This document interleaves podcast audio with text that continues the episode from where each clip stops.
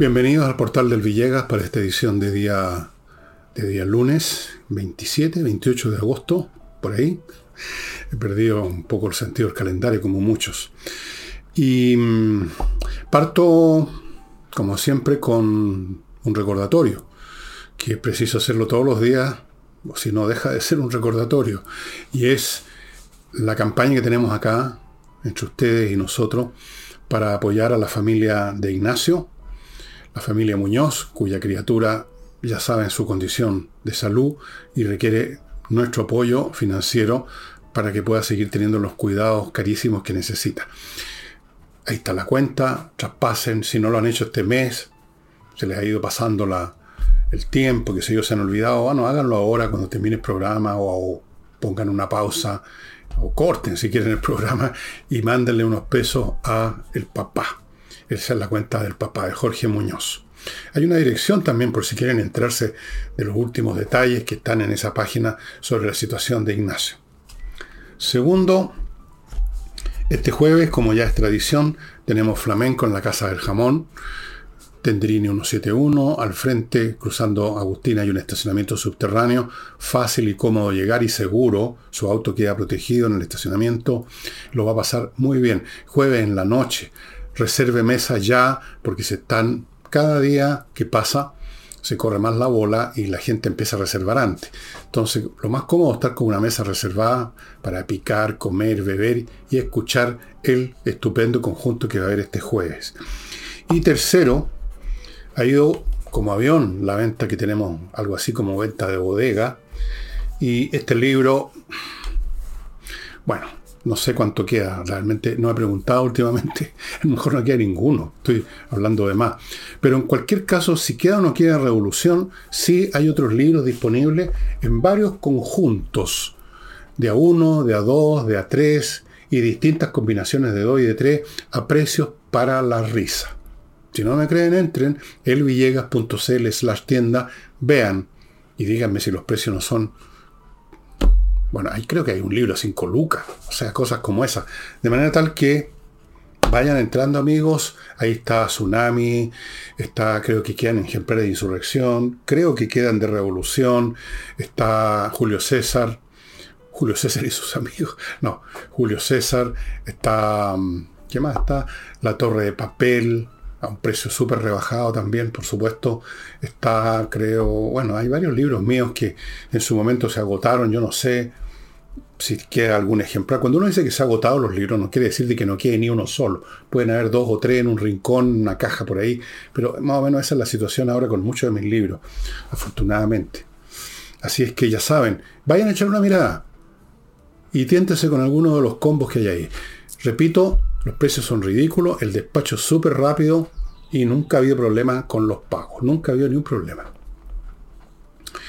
No me queda nada más que decir, salvo quizás la Unión de Amigos de los Animales que está esperando que usted se haga socio o que coopere de alguna manera, aunque sea por una vez, para que puedan salir del hoyo en que están metidos en este momento. De la Unión de Amigos de los Animales depende la vida, literalmente, de un montón de criaturas inocentes que no tienen medios para defenderse en este mundo, gatos, perros, qué sé yo, creo que tienen un cerdito. Son muy inteligentes los cerditos, más que varias personas que conozco que andan por ahí gobernando incluso. Así es que, amigos, Unión de Amigos de los Animales, Unión de Amigos de los Animales, UAA.cl. Echen una miradita, ¿qué les cuesta? Y entremos en materia. Me llegó una información de un señor, una información que decía que le constaba a toda la gente de cierta región del país, en el sur especialmente, donde más golpeó eh, esta lluvia fuerte que siempre se convierte en Chile, país al hecho de cartón parece, en catástrofe. El hecho es que la gente estaba enfurecida porque no se veía ni un solo militar, ni un solo carabinero. Y contaba este señor que la gente de prensa que estaba ahí, que durante tanto tiempo han sido tan amorosos, amables, condescendientes y obsecuentes con el gobierno, ya parece que esa situación ha cambiado y la gente, y me dieron los nombres de, la gente del canal X, Y, Z Televisión, de distintos medios que estaban ahí despotricando en cámara, o sea, esto salió, no sé si el 23, el 24, el 22, bueno, en esos días, despotricando contra el gobierno que nos hacía presente, que no hacían nada, que eran unos incompetentes, etcétera, etcétera, etcétera. Y dice el caballero que al otro día, cuando la situación todavía estaba dura, difícil, todas esas personas desaparecieron de las pantallas. Alguien llamó, alguien pegó un telefonazo y los medios habrían, según la teoría de este señor, habrían sacado a estas personas y puesto a otras con un poco más complaciente. Eso es lo que dice este señor. Si usted es del sur o de cualquier parte de Chile y vio esas imágenes y vio a esos animadores o esos periodistas que se meten hasta la cintura en el agua para darle más color y los vio y los escuchó despotricando, usted verá, yo no veo televisión, así que lo cuento anecdóticamente para que usted lo verifique. Pero sí es cierto que los medios sacaron a todas esas personas, decía este señor, no se vio ni uno más. Al otro día en que la cosa seguía, bueno, podríamos quizás considerarlo como un ejercicio exploratorio de la lucha contra la fake news, para la cual ya se dio la luz verde a la comisión para la desinformación, para luchar. Pues siempre estamos luchando. Luchamos contra la delincuencia, luchamos contra la inflación, luchamos contra todo el mundo y parece que somos derrotados siempre. La lucha contra la desinformación. A lo mejor este es un ejercicio exploratorio de cómo funciona cómo se puede controlar los medios de comunicación sacando a cualquiera que diga algo negativo. Repito que esto para mí no lo puedo confirmar. No puedo confirmarlo porque no veo televisión, no vi a nadie, no vi a nadie diciendo cosas a favor o en contra porque no, no, no vi a nadie, no veo. Lo cuento, usted verá, se los pregunto a ustedes para que me cuenten a mí, las personas que son testigos de eso, que pueden confirmarlo, cuéntenos en los comentarios en la página de YouTube. Dicho eso, paso a cosas más concretas. El ministro de Justicia, Luis Cordero, que es el Cordero que borra los pecados de la moneda, nos regaló este fin de semana a la nación toda una encíclica, una homilía donde manifestó su preocupación por el hecho que dijo que a pesar de que en los pasillos del Congreso, afirmó Cordero, Cordero de Dios que borra los pecados del mundo. En este caso, Cordero de Dios, no, Cordero nomás, Cordero que borra los pecados de la manera. Dijo que en los pasillos del Congreso hay mucha amistad cívica, pero se prende un foco, dice, y se marcan las diferencias sin matices. En vez de que exista esta amistad cívica todo el rato, que estemos todos abrazándonos, compartiendo un asado, bueno, derramada lágrimas probablemente, no sé, yo no lo vi, no. Pero quisiera hacer algunas preguntas, estimado amigo. ¿Qué es eso de la amistad cívica? ¿A qué se refiere Cordero con eso de la amistad cívica? ¿Qué es eso? Yo conozco, más bien, ya yo dejé, de conocer lo que es la amistad común y corriente, sin apellido. La amistad. Una relación que funciona normalmente en los tiempos buenos, cuando las partes de esa relación amistosa se benefician con la compañía mutua, no hay problema, entonces la amistad florece. Hay un problema y los amigos desaparecen. Esa es más o menos la amistad. Pero eso es la amistad.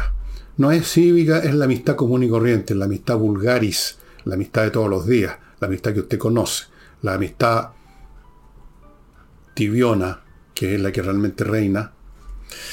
Nadie se sacrifica por los amigos, por lo que he visto, ni siquiera se molesta por los amigos. Pero esta amistad cívica, ¿a qué se refiere con amistad cívica? Para mí es un misterio. Suena bien. Creo que la he escuchado antes, la he leído antes lo de la amistad cívica. Frases de estas que inventa algún tontón y después todos lo repiten. Y luego vamos a la segunda parte, pero se, pierde, se prende un foco, se emerge un problema, querrá decir, supongo, y se marcan las diferencias sin matices.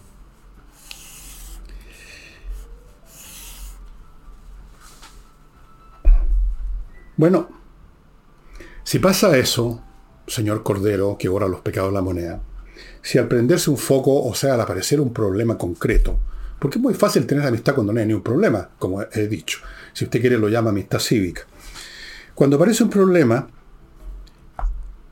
resulta que las diferencias inevitablemente no tienen matices, porque esa es objetivamente, objetivamente la situación política que vivimos hoy día. Y la vivimos como resultado de la acción política de su sector, señor Cordero. ¿Quiénes son, qué sectores del país iniciaron la revolución? ¿Qué sectores del país le anuncian a la ciudadanía que quieren echar abajo, echar abajo, no reformar, no conversar, sino que echar abajo el modelo neoliberal? ¿Qué coalición política y sus tontos útiles alrededor quieren destruir las ISAPRE, las AFP, las Fuerzas Armadas, sí, las quieren destruir de cómo son ahora y convertirlas en guardias pretorianas de la izquierda. Quieren destruir la educación privada, están destruyendo la economía. Esas son situaciones objetivas que han sido empujadas, como siempre ocurre, por su sector. Esa es la situación. Y naturalmente cuando por un lado tenemos a demoledores de algo, y por el otro lado, tenemos a quienes desean conservar ese algo para quizá, obviamente, mejorarlo de acuerdo a las circunstancias y los hechos, pero no demolerlo. Cuando usted tiene esas dos posiciones, dígame, señor Cordero, Cordero de la Moneda, cuáles son los matices que pueden existir. ¿Qué matices? Ustedes eliminaron el área de los posibles matices porque eliminaron el área común donde se podían encontrar las partes. Ustedes rompieron esos puentes y ahora, con ojos llorosos y escandalizados, sufren la inmensa pena, como dice la canción, de que no hay amistad cívica, fíjese, que por cualquier cosa se prende un foco, alguien prende la luz y empiezan las diferencias. ¿Cómo es eso?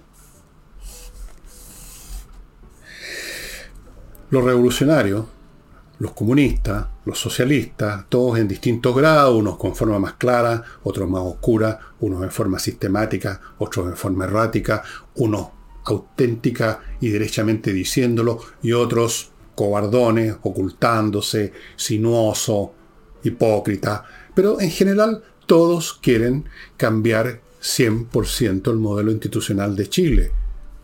Ustedes crearon entonces ese espacio donde no hay lugar para los matices. Ustedes eliminaron los matices, pusieron la situación en blanco y negro. Entonces no venga a lloriquear, señor Cordero. Qué pena que no hay amistad cívica ahora. Claro, si cualquier punto que emerge de discusión ahora por definición es en blanco y negro. Fue llevado por ustedes a esa situación. Ustedes no se, no se presentaron mentirosamente lo hizo Boric, claro, en la segunda vuelta para engañar a los electores, pero él nunca tuvo esa intención, no la tiene la izquierda, de ir a situaciones intermedias, de buscar verdaderamente acuerdos, acuerdos de verdad respecto a cómo hacer las cosas, manteniendo lo que hay que mantener, reformando lo que hay que reformar y no tirando nada por la ventana. Ustedes demolieron el espacio los posibles encuentros, ustedes echaron abajo el puente. Así que, señor Cordero, no lloriqué porque se acabó la amistad cívica, porque no, señor, porque usted viene y le dice, no, no, no, no, no. Un payaso, una payasada lo que está diciendo, señor. O, si no es payasada, es un acto de hipocresía. Un acto de hipocresía. Entierran el cuchillo en el, casi en el corazón del organismo social y después se, se espantan porque hay, hay una gota de sangre. No, pues señor. ¿Sabe, lo que puede hacer con esas encíclicas? A ver, ¿qué podría hacer con esas encíclicas de día domingo o de día sábado? Ay, no hay amistad, hay mucha amistad cívica en los pasillos. Además, aquí hay una serie de confusiones conceptuales, señor Cordero. A lo mejor cree que la amistad cívica es, es equivalente a la cortesía o a los buenos modales. Se cruzan personas de distintos signos en el pasillo del Congreso y se saludan. Buenos días, buenos días. O buenas tardes. Más bien buenas tardes, porque en la mañana no llegan a, la hora del Congreso. Y eso es todo. Eso es amistad cívica. Eso llama amistad cívica, señor Cordero, a que las personas no se agarren a los puñetes, al tiro, digamos, solo cuando emergen los, cuando se prenden los focos, como dice usted. Eso es normal nomás. Hasta la gente que me ve regando fuera de mi casa de repente me saluda y no nos conocemos.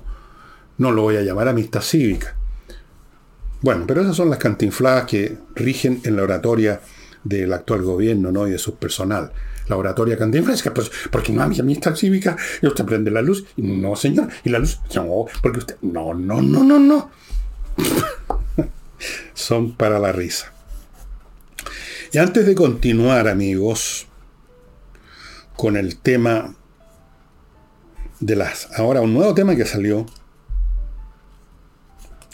Un nuevo tema que salió, más o menos pareció el litio en cuanto a su significado y sus consecuencias. Antes de eso, me van a permitir ustedes, pues hombre, pues hombre, por Dios, ir a mi primer bloque comercial que lo inicio con seguridad y accesos, una empresa que instala dispositivos de última generación, cámaras, sensores, etcétera, para defender, para cautelar la entrada, el acceso a su edificio o a su condominio.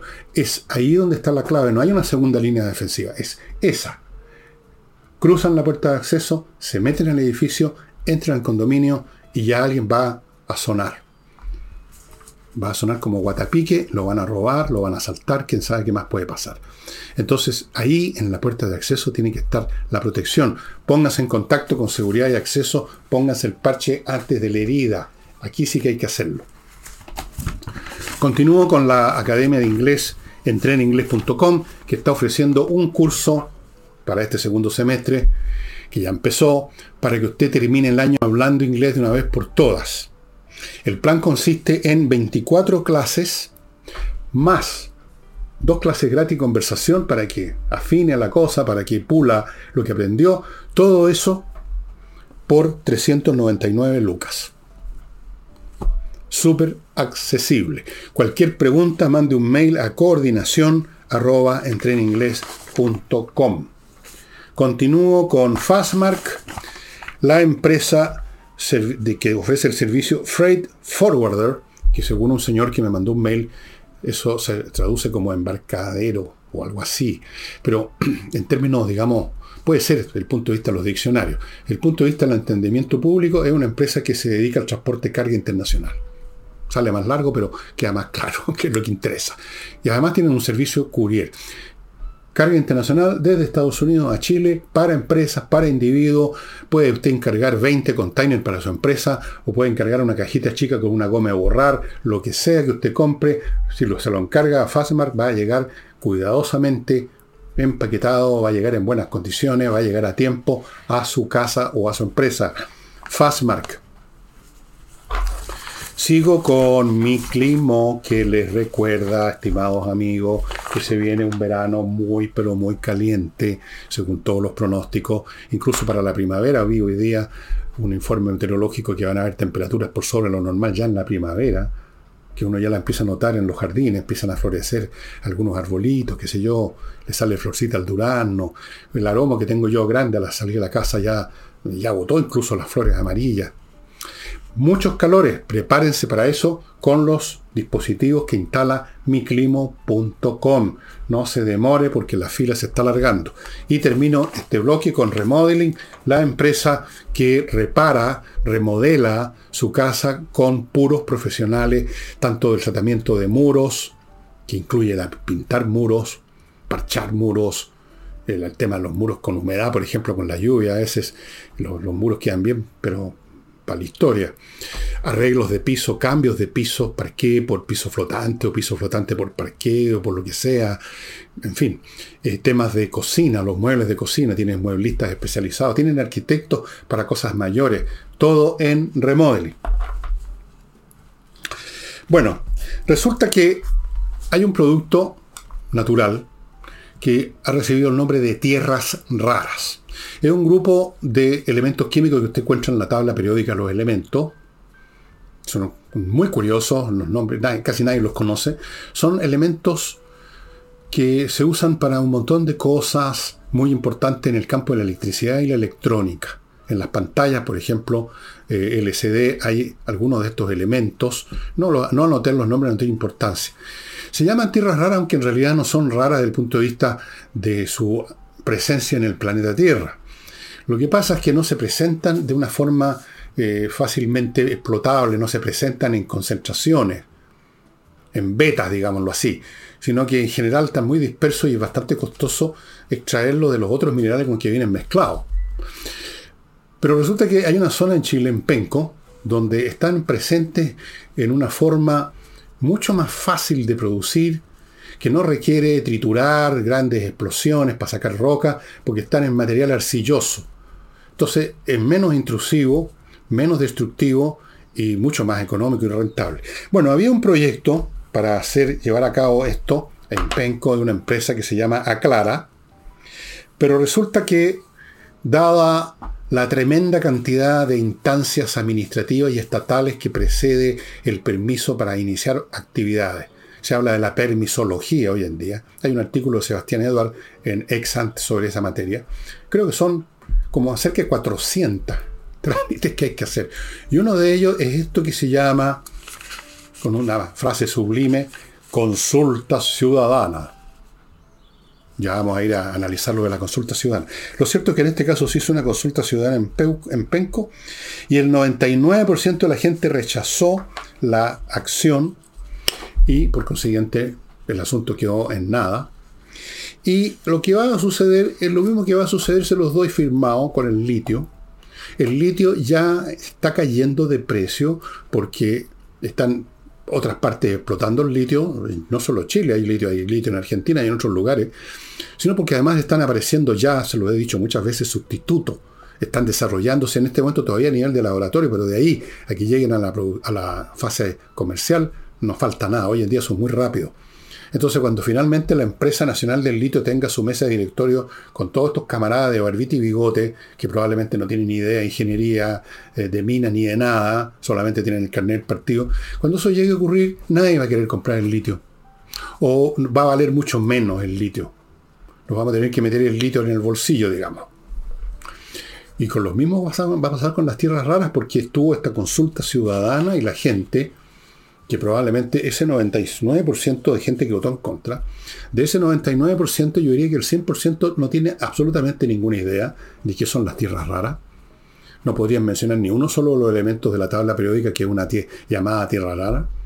No saben nada de la tierra rara, pero llegó algún activista a decirles que esto era una destrucción del medio ambiente o algo así. Y se acabó el programa. Y eso es lo que sucede, estimados amigos, cuando se instala este artefacto político administrativo llamado consulta ciudadana.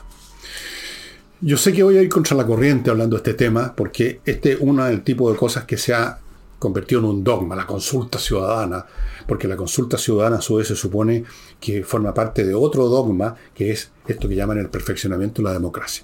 Y creen que se perfecciona la democracia si se consulta y a veces no se consulta en realidad porque se organiza la consulta para que favorezca algunos intereses, a veces gubernamentales. Pero se supone que, en teoría, consultando a todo el mundo, eh, se perfecciona la democracia. Lo que ocurre es que consultando a todo el mundo no se hace nada. Muy simple, porque ese todo mundo está constituido por muchísimos distintos puntos de vista, intereses, que no se pueden poner de acuerdo. Se genera una situación de asambleísmo, por así decirlo.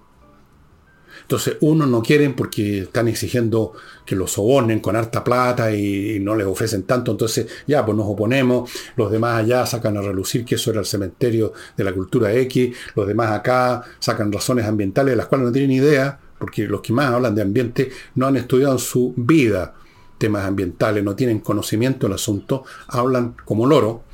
Y así puede usted seguir sumando, a otra gente la han engañado, pero sobre todo predomina la ignorancia.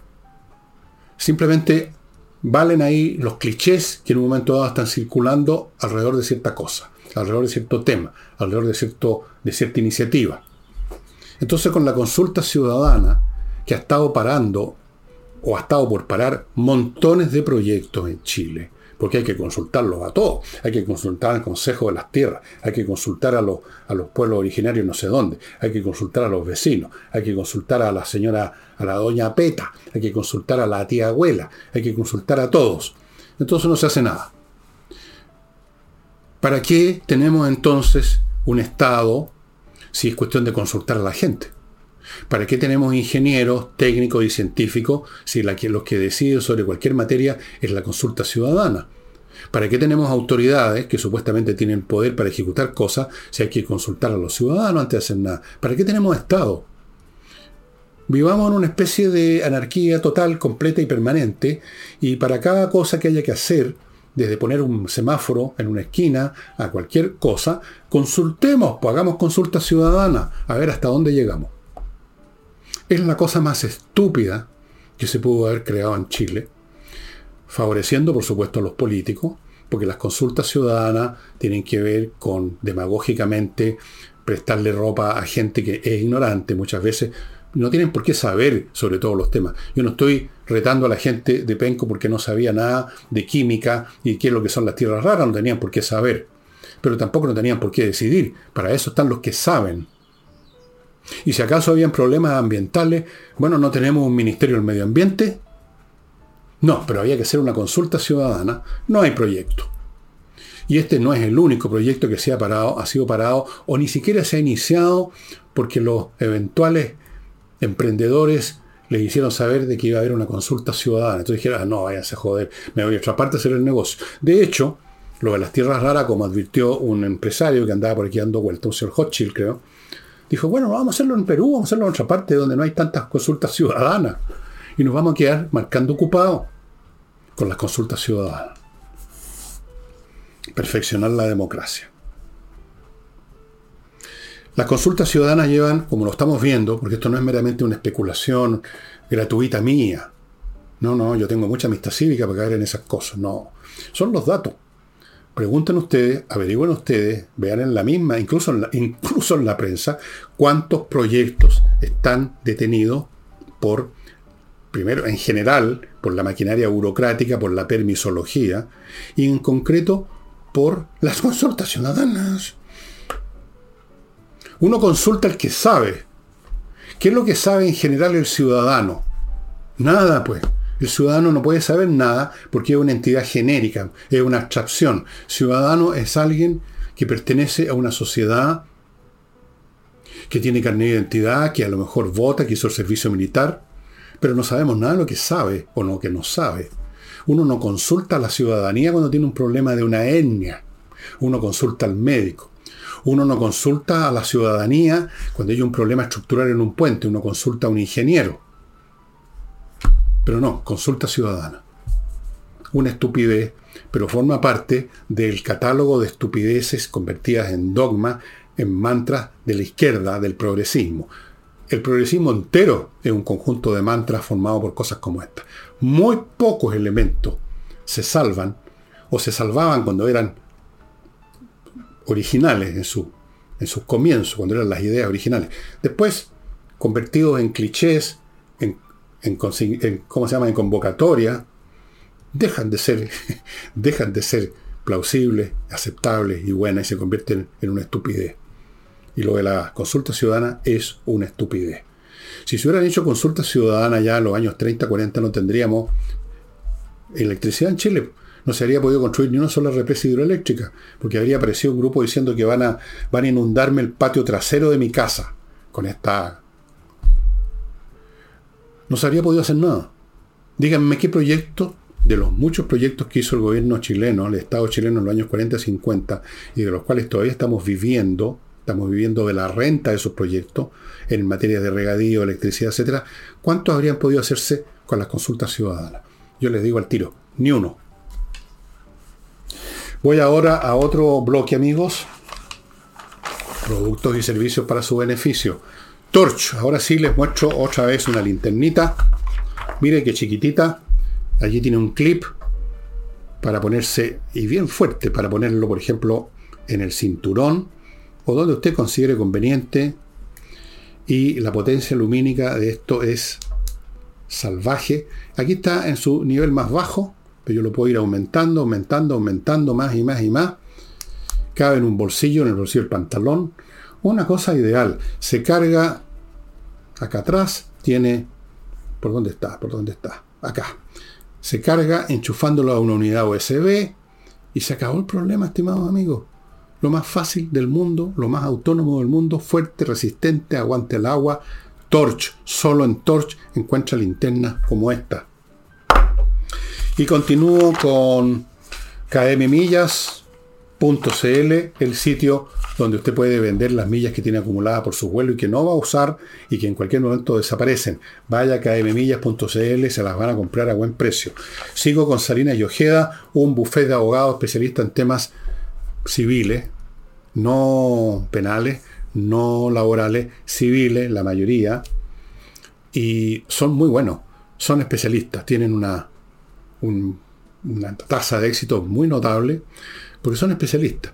Así que si tiene un tema relacionado con una, una querella civil que va a ir a dar o ya está llegando a la corte, póngase en contacto con Salinas y en salinasyojeda.cl y les recuerdo que usted puede comprarse una póliza de seguro financiera en compreoro.com comprando lingotes de oro o y plata casi del 100% de pureza, certificado por la Universidad Católica.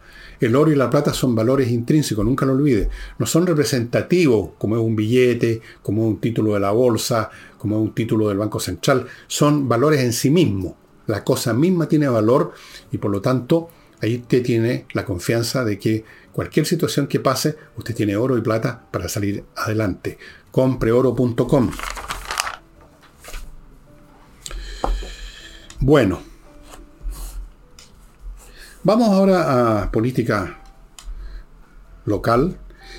Me parece que hoy domingo, que estoy grabando, ya mañana ustedes quizás tendrán los resultados, el Partido por la Democracia, el PPD, elige dirigencias a varios niveles, locales, regionales, que sé yo, desde luego la presidencia, y en un excepcional ejercicio de democracia compite una sola lista.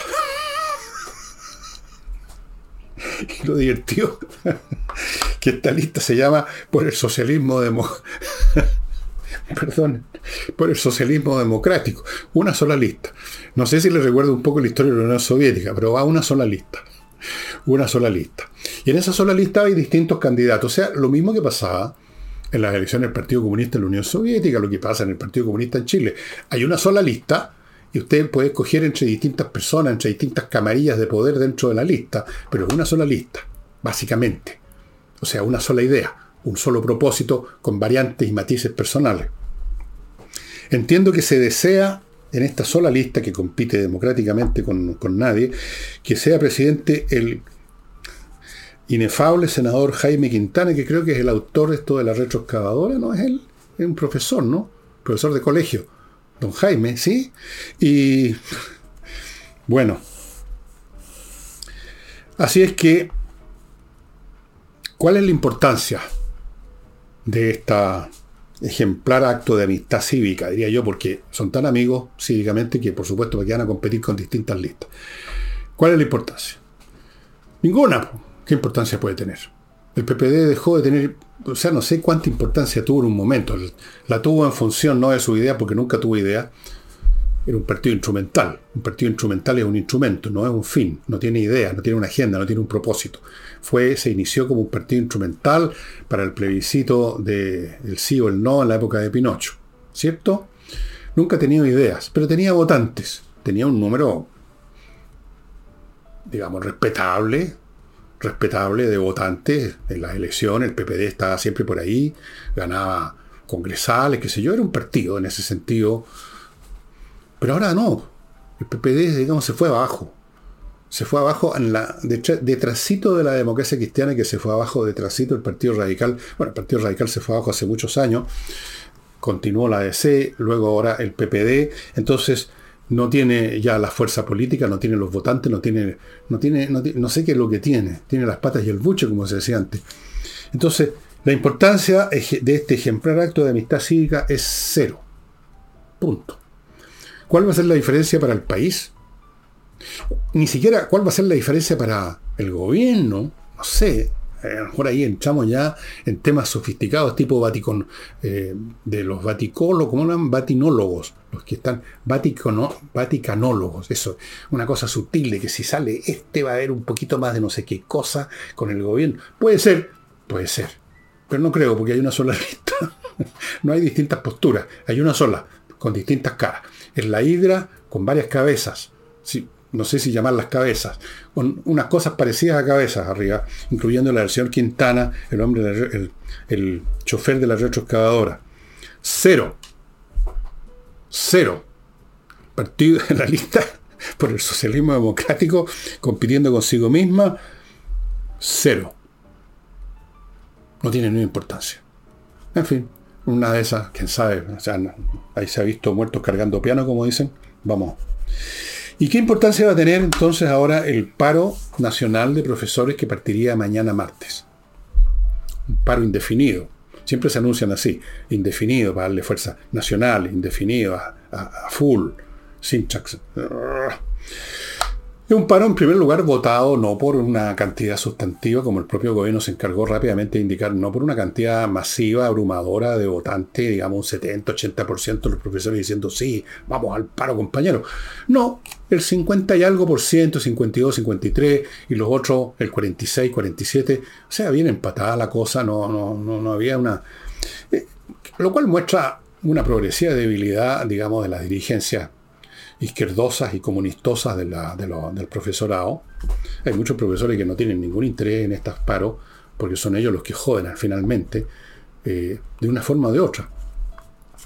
Ahora, hoy lunes, mientras estoy usted, eh, ustedes están viendo este programa, eh, se reunía el Colegio de Profesores con el, con el gobierno, con, la señora Tobá, me parece, o con el señor Monsalve, porque les van a hacer una última oferta y probablemente puede ser, yo creo que hay una buena posibilidad que, de, que no hagan el paro finalmente, van a sentirse más o menos satisfechos. Y todo esto por la deuda histórica, que honestamente creo que la otra vez me la explicó Nicole, pero se me olvidó, no tengo idea, pero el solo nombre deuda histórica me suena a algo que se originó hace mucho tiempo y que tiene que ver con plata, que otra cosa. Lo que quieren es recibir plata.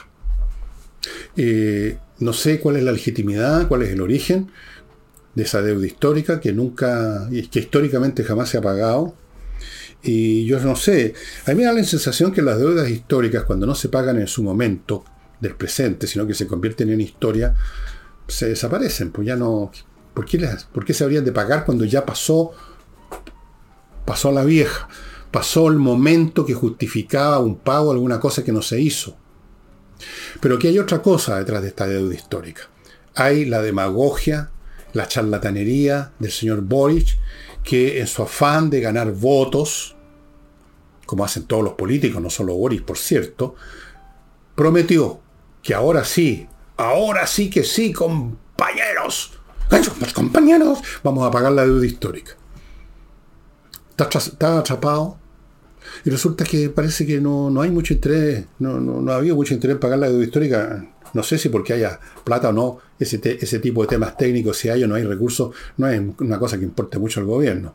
La verdad es que yo, llegado el caso de hacer funcionar la máquina de imprimir billetes, me imagino que van a terminar en eso. Me imagino que ya están en eso, entre paréntesis. No sé. Eh, me declaro en, este, en estado de, como dicen, de reflexión los políticos. Pero, por otro lado, Vamos a las consecuencias. ¿Cuál va a ser la consecuencia? Ha dicho, el gobierno ha dicho, que los perjudicados son los alumnos.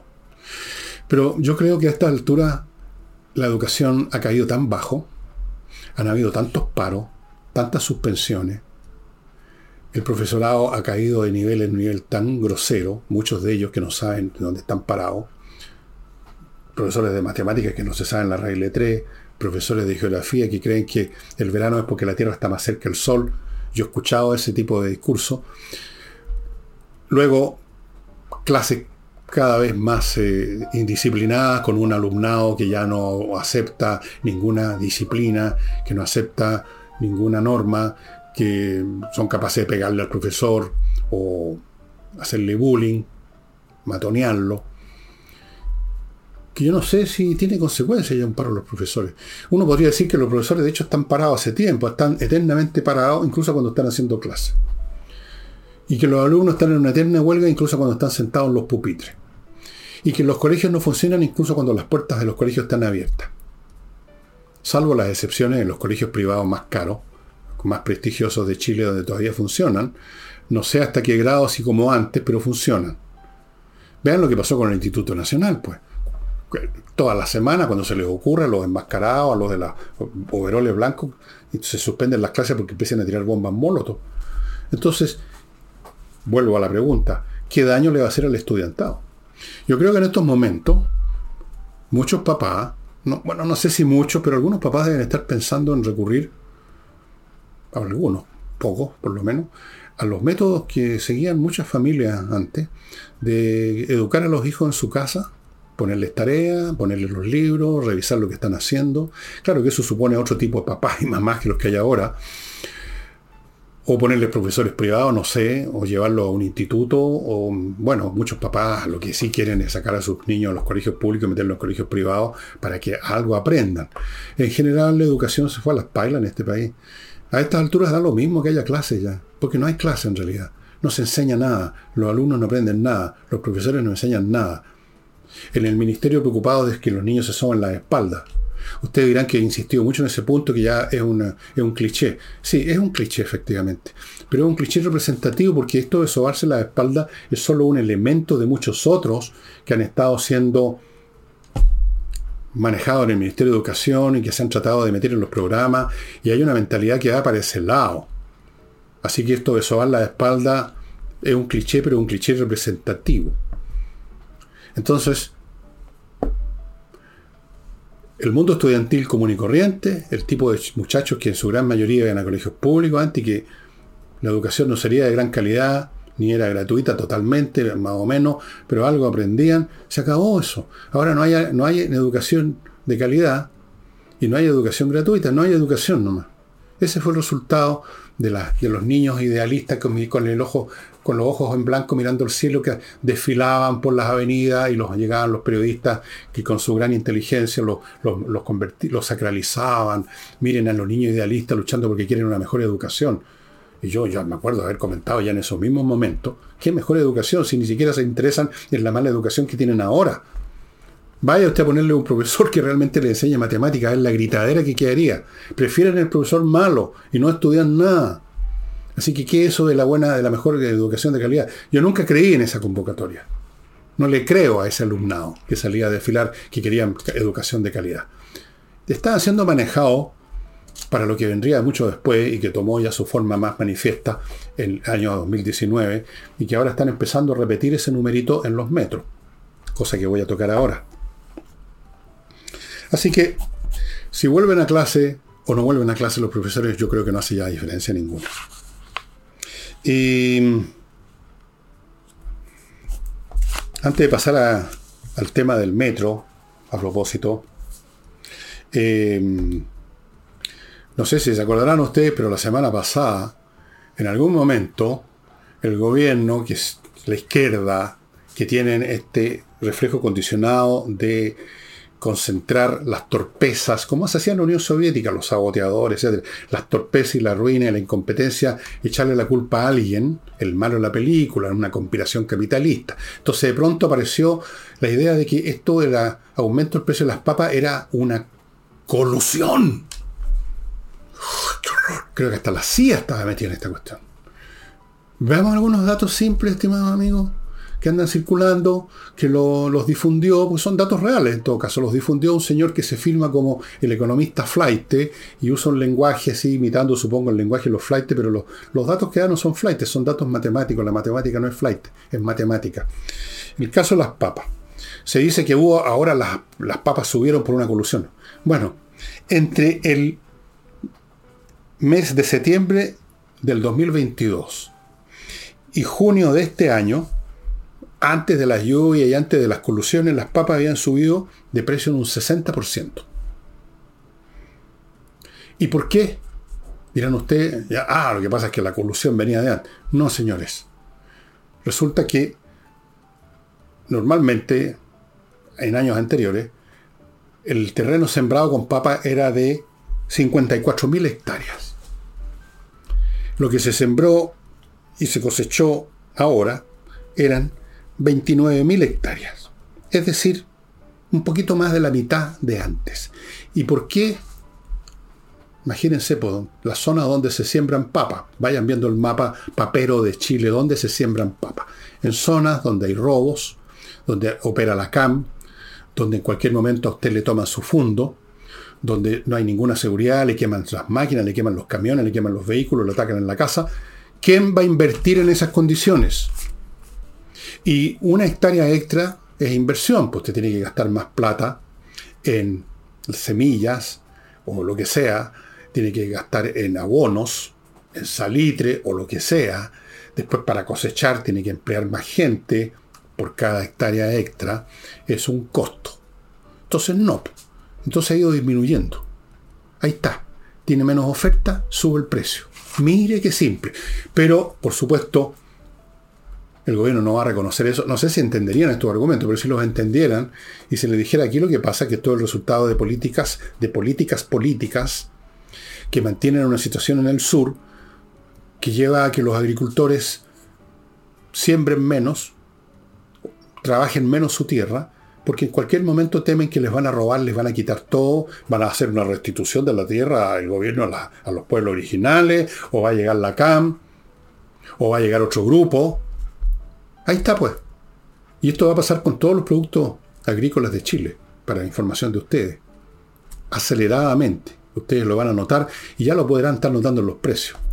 ¿Por qué no van, amigos, en vez de escuchar estas frases estúpidas acerca de colusiones, vayan a ver las cifras? Y las matemáticas no mienten. Las cifras existen sobre hectáreas sembradas, hectáreas cosechadas, eh, número de animales que están siendo eh, dando leche.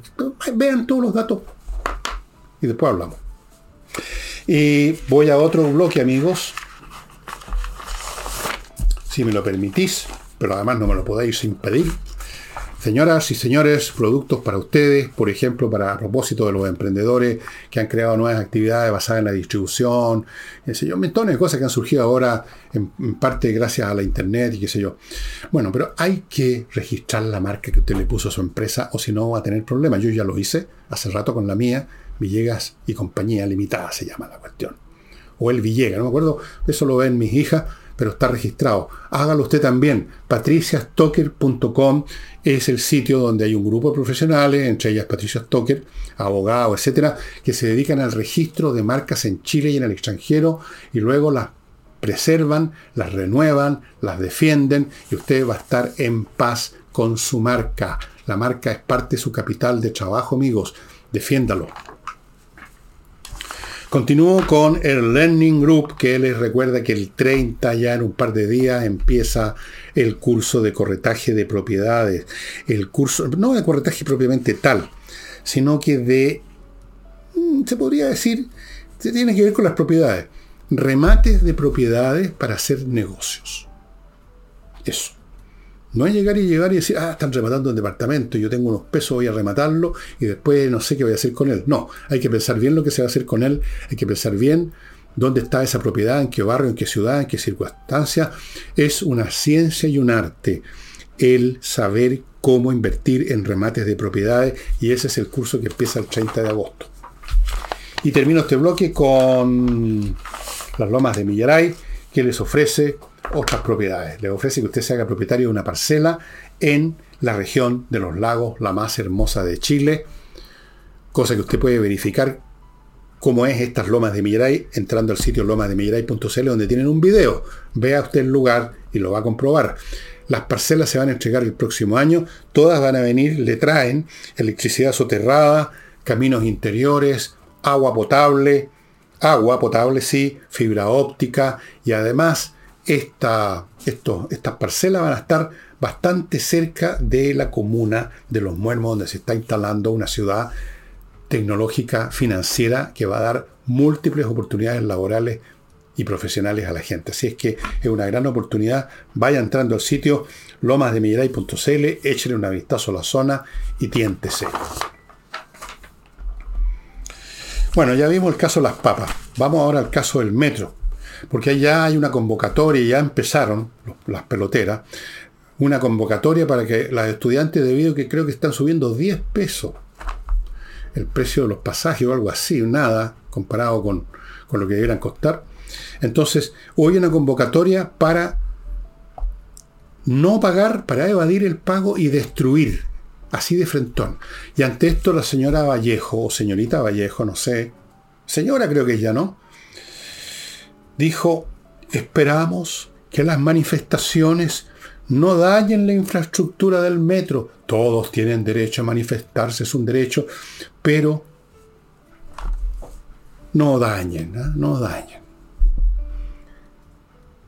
Esta es una declaración, ¿cómo la, cómo la califico? De una vaciedad monumental, súper realista. Porque la convocatoria está diciendo evadan y destruyan.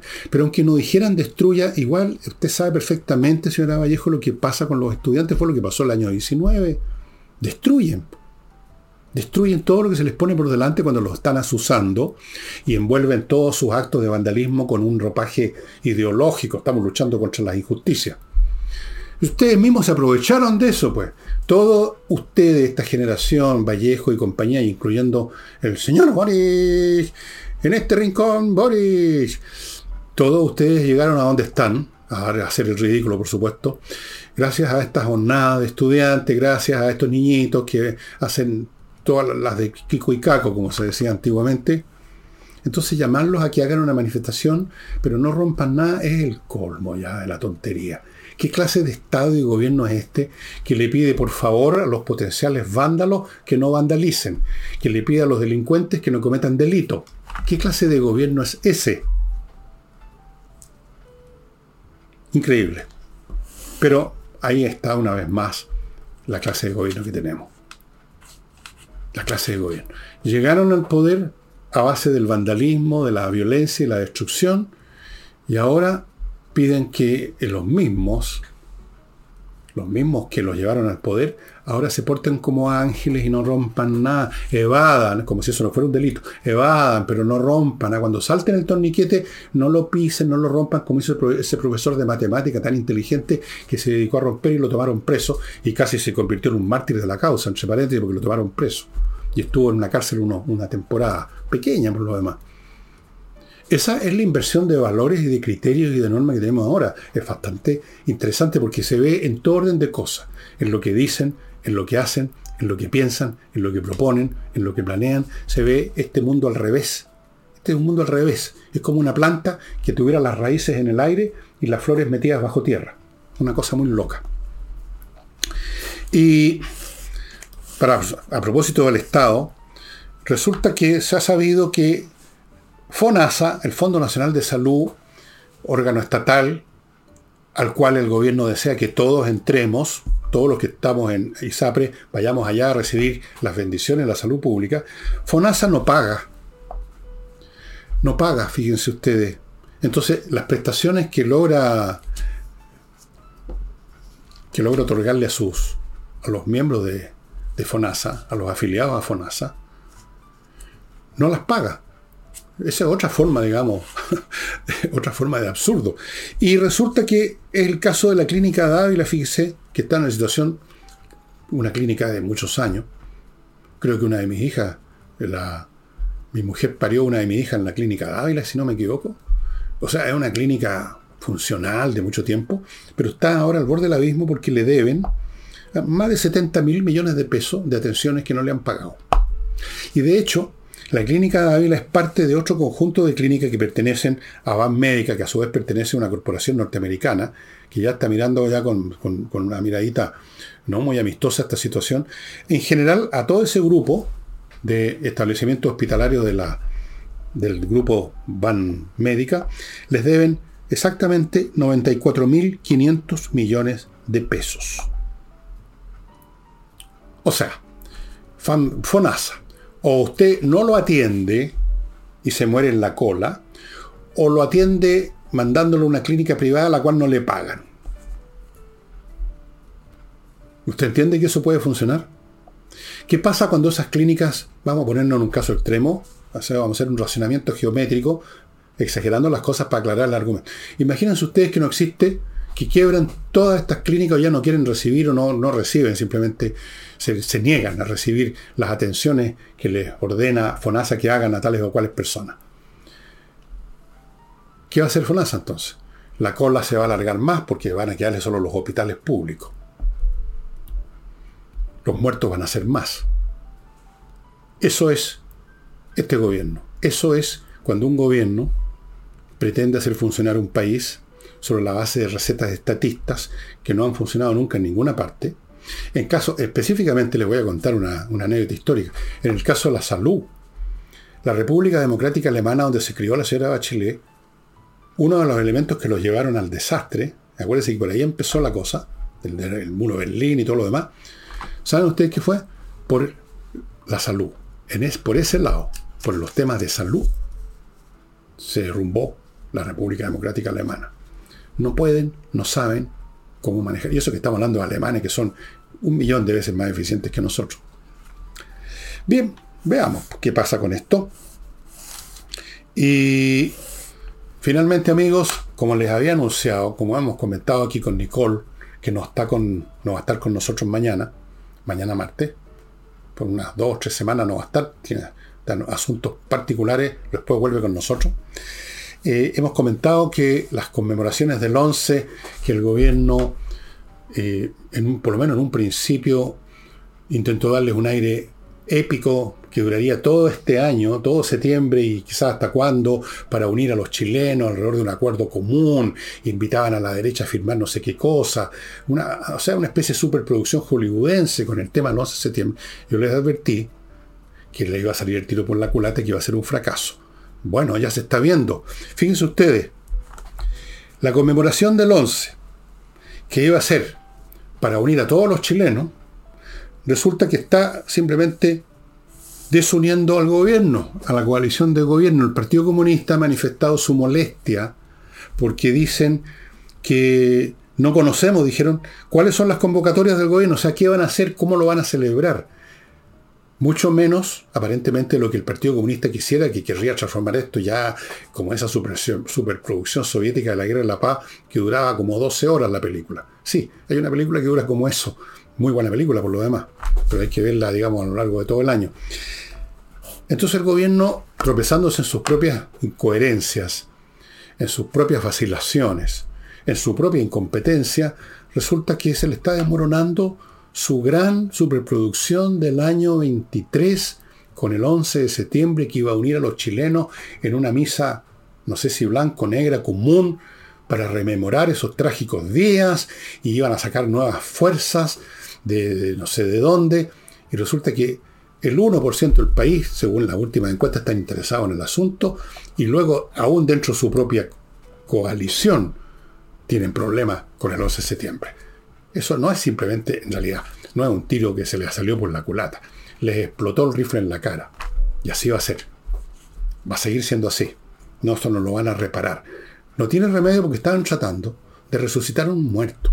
Los eventos de hace 50 años por dolorosos y trágicos que sean, son de hace 50 años. Usted no puede resucitar como quería este gobierno. 50, una cosa de 50. Usted puede rememorar en un día un asunto, como rememoramos el, 21 de mayo, como rememoramos el, la gloria del, el 19 de septiembre, la gloria de las Fuerzas Armadas, qué sé yo, del ejército como rememoramos la Asunción de la Virgen. Pero no podemos estar todo un año rememorando la Asunción de la Virgen, ni las glorias del ejército, ni el 21 de mayo, ¿no es verdad? No se puede. Va contra natura. Una estupidez. Son estúpidos. Piensan mal. Se equivocan, meten la pata y fracasan. Y por eso que una persona del Partido Comunista, una señora bastante estridente y bastante extremista, eh, dijo en alguna oportunidad que estamos en una situación muy peligrosa. Exacto. Ahí le juntó. La izquierda está en una situación muy peligrosa. Muy peligrosa en el sentido de que están destruyendo el capital que pudieron haber tenido que tenían. Lo están destruyendo en manos de esta hornada de incompetentes, 20 añeros, 30 añeros, 40 añeros, educados viendo televisión, viendo seriales y leyendo folletería. Y ahí los tienen. Les van a destruir su fecha gloriosa, el 11 de septiembre se las van a destruir. Créanme. Es increíble, es increíble, pero incluso ya personajes que estaban condenados a, la, a los más profundos rincones del infierno, oficialmente hablando, están resurgiendo en las encuestas y en todas partes. Y se habla abiertamente de ellos. ¿No les dicen nada de eso? Bien amigos, dos últimas cositas para mostrarles eh, ¿Qué les iba a mostrar? Perdónenme un momento.